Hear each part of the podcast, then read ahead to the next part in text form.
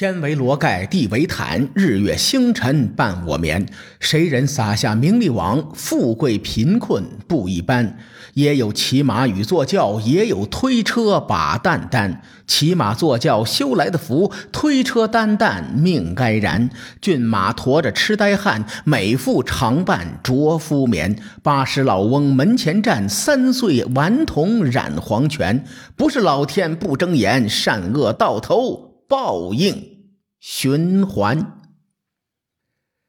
上期节目说到商鞅变法，近些年对商鞅变法的观点很极端，一种非常推崇商鞅变法，认为是商鞅变法奠定了秦国统一的基础；另一种则是说商鞅变法奠定了两千年来的帝王愚民术。我个人觉得这两种观点都不贴切。尤其是推崇前一种观点的人，对历史很肤浅。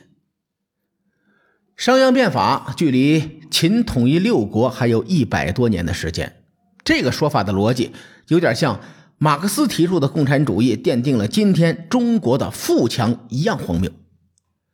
中华民族的复兴是有共产主义的功劳，但更重要的是华夏民族共同努力的结果。在我们的教科书里评价商鞅变法奠定了秦国统一的基础，很多对历史不了解的人对历史也不感兴趣，在接受教育的时候，老师说啥就是啥，我好好学习就行了。在这种情况下，有一种观点广为流传。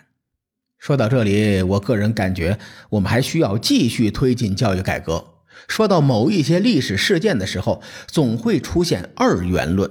要么是好的不得了，要么是坏的不得了，很难让我们的学生包容辩证的看待一个历史事件。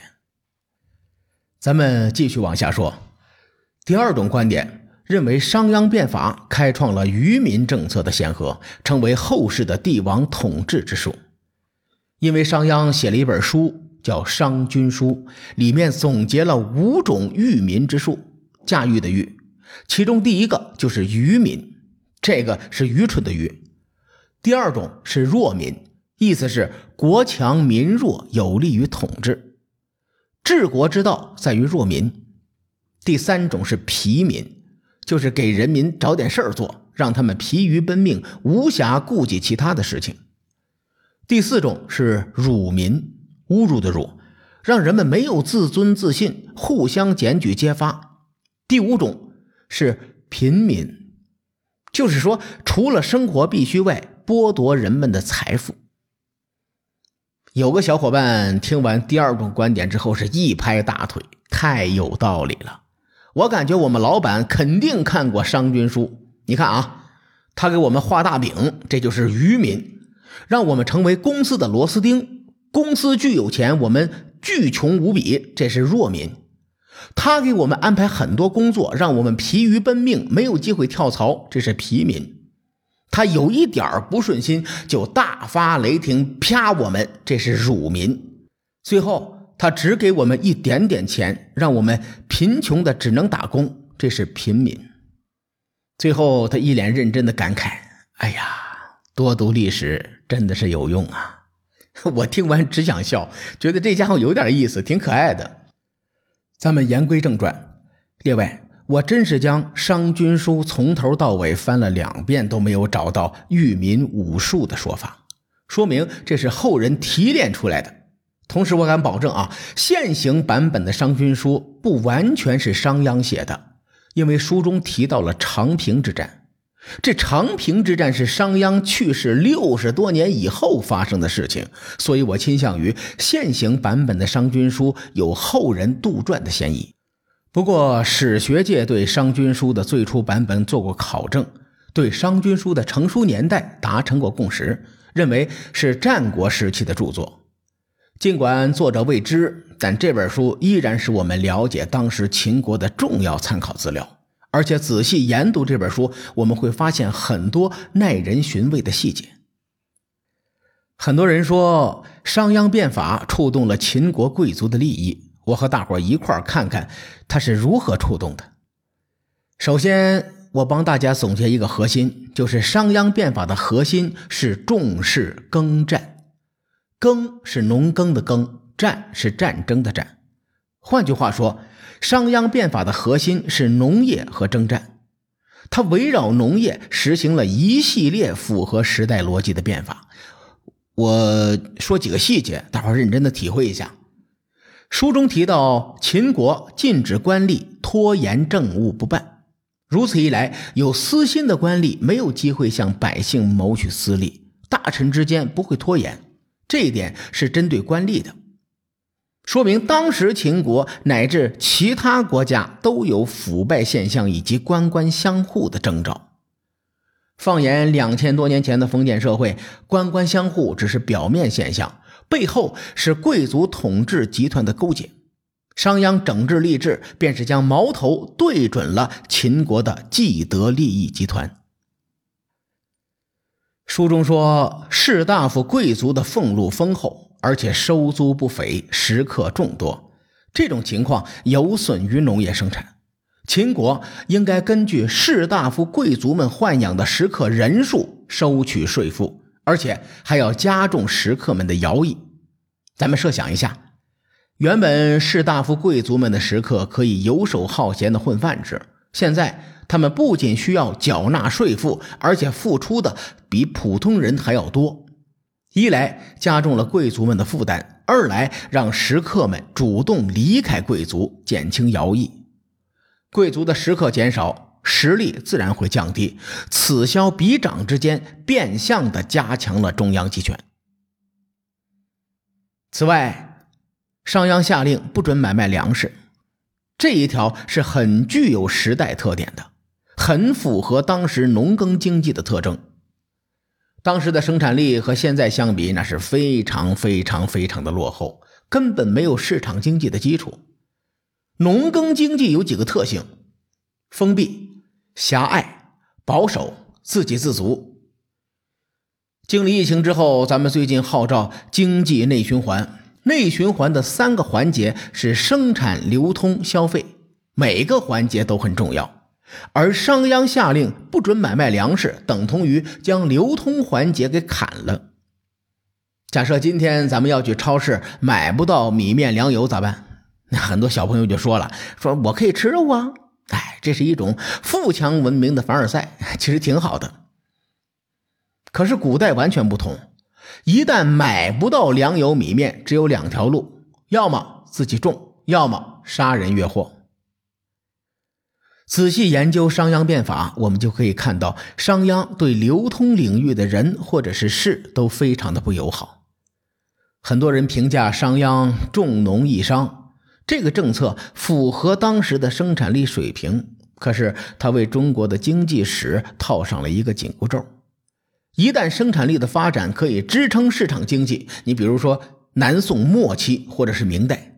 可几千年下来，统治者的骨子里依然是有着重农抑商的意识，这又在一定程度上限制了中国的发展。这个话题太大了，可以说贯穿了中国古代历史，一两句话肯定说不透彻。但我们真心希望能够引起大家的思考。咱们接着往下说，围绕农耕，商鞅还禁止一些可以消遣的流行文化。什么奇装异服、靡靡之音，能禁止的通通禁止。人们都别娱乐，每天都面朝黄土背朝天的修理地球，那就是最好不过。大夫也好，贵族也罢，都不能雇佣工人修建住宅，能用的人手全部去种地去。所有人都别想旅游，开旅馆的通通取缔，整天摇头晃脑、吆五喝六的人没地方可去的，那就全部种地去。秦国还要统一管理山川湖泽，让靠山吃山、靠水吃水的人没有营生。想要活下去，那就全部种地。另外，商鞅又抬高了酒肉等奢侈品的价格，加重这些东西的税赋，征百分之一千的税。这可不是我夸张啊！商君书中提到了税赋数额高出成本十倍。什么饮酒作乐、大吃大喝的事儿，能杜绝就杜绝，把吃喝玩乐的时间省下来，全部种地去。与此同时，秦国百姓不能随便搬迁，让他们愚昧迟钝，让心思活络的人没有混饭吃的地方。这些人想活着，还是只能种地。列位，假如让我不能吃喝玩乐、喝酒吃肉、听歌看电影，还把我的网线给拔了，我要是不想死，只能乖乖低头搞科研，那我可能当场就咬舌自尽了。这种生活太绝望了，那得多让人绝望啊！我估摸着，当时很多秦人都快崩溃了，他们想杀死商鞅的心都有了。商鞅同志又说了：“不想种地也不是不行，那就上战场打仗去。只要建立军功，就不用种地了。”人嘛，多少都有点赌性的。有句话叫做“搏一搏，单车变摩托”。在秦国，跨越阶层只有战功这一条路。这一点成为了当时以及后世的共识。秦人一琢磨，行吧，我也不想种地，那就奋勇杀敌换军功吧。因此，在商鞅变法之后，秦人作战残暴凶狠，甚至发生过很多杀老百姓冒充军功的事情。从此，秦国就变成了一个冰冷的战争机器。总之，纵观全书所说的事情，不是为了农耕，便是为了战争。或者是二者兼而有之。再比如《商君书》中有这样一句话，说一个国家有礼乐诗书、仁善贤良、孝顺友爱、廉洁和智慧这十样东西。乍一听感觉这些东西都不错，《商君书》的下一句就能让人闪到腰。一个国家采用这十样东西，国家一定会发生动乱，甚至削弱。如果不采用这些思想治理国家，敌人就不敢入侵；即使来了，也会打败。如果发兵讨伐别的国家，就一定能够开疆拓土。列位，《商君书》中倡导不要和善，不要贤良，不要孝顺、廉洁、智慧。如果一个国家的统治思想是在这套体制下产生的，我们称之为暴虐，也并不过分。同时，我们也不能否认商鞅变法的历史功绩。秦惠公通过变法，将秦国打造成了战争机器。通过秦国六代民众的奋斗，中国实现了第一次大统一。秦灭六国，车同轨，书同文，让统一的思想刻入了我们的骨髓中。商鞅变法距今已有两千三百年的历史。我们可以公正客观地看待那段战火纷飞的时代，并从中总结经验、吸取教训。这或许是以史为鉴、可以知兴替的真意。其实，商鞅变法是一个很严肃的话题，我尽量用通俗的方式讲解。对此感兴趣的小伙伴可以读一下由中华书局出版的《商君书》，全本全注全译，一共十五万多字。读完这本书，一定会对战国时代有一个更深的了解。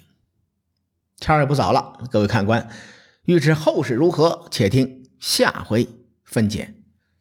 书海沉沉浮浮，千秋功过留与后人说。我是西域说书人介子先生，下期节目咱们继续聊战国博弈。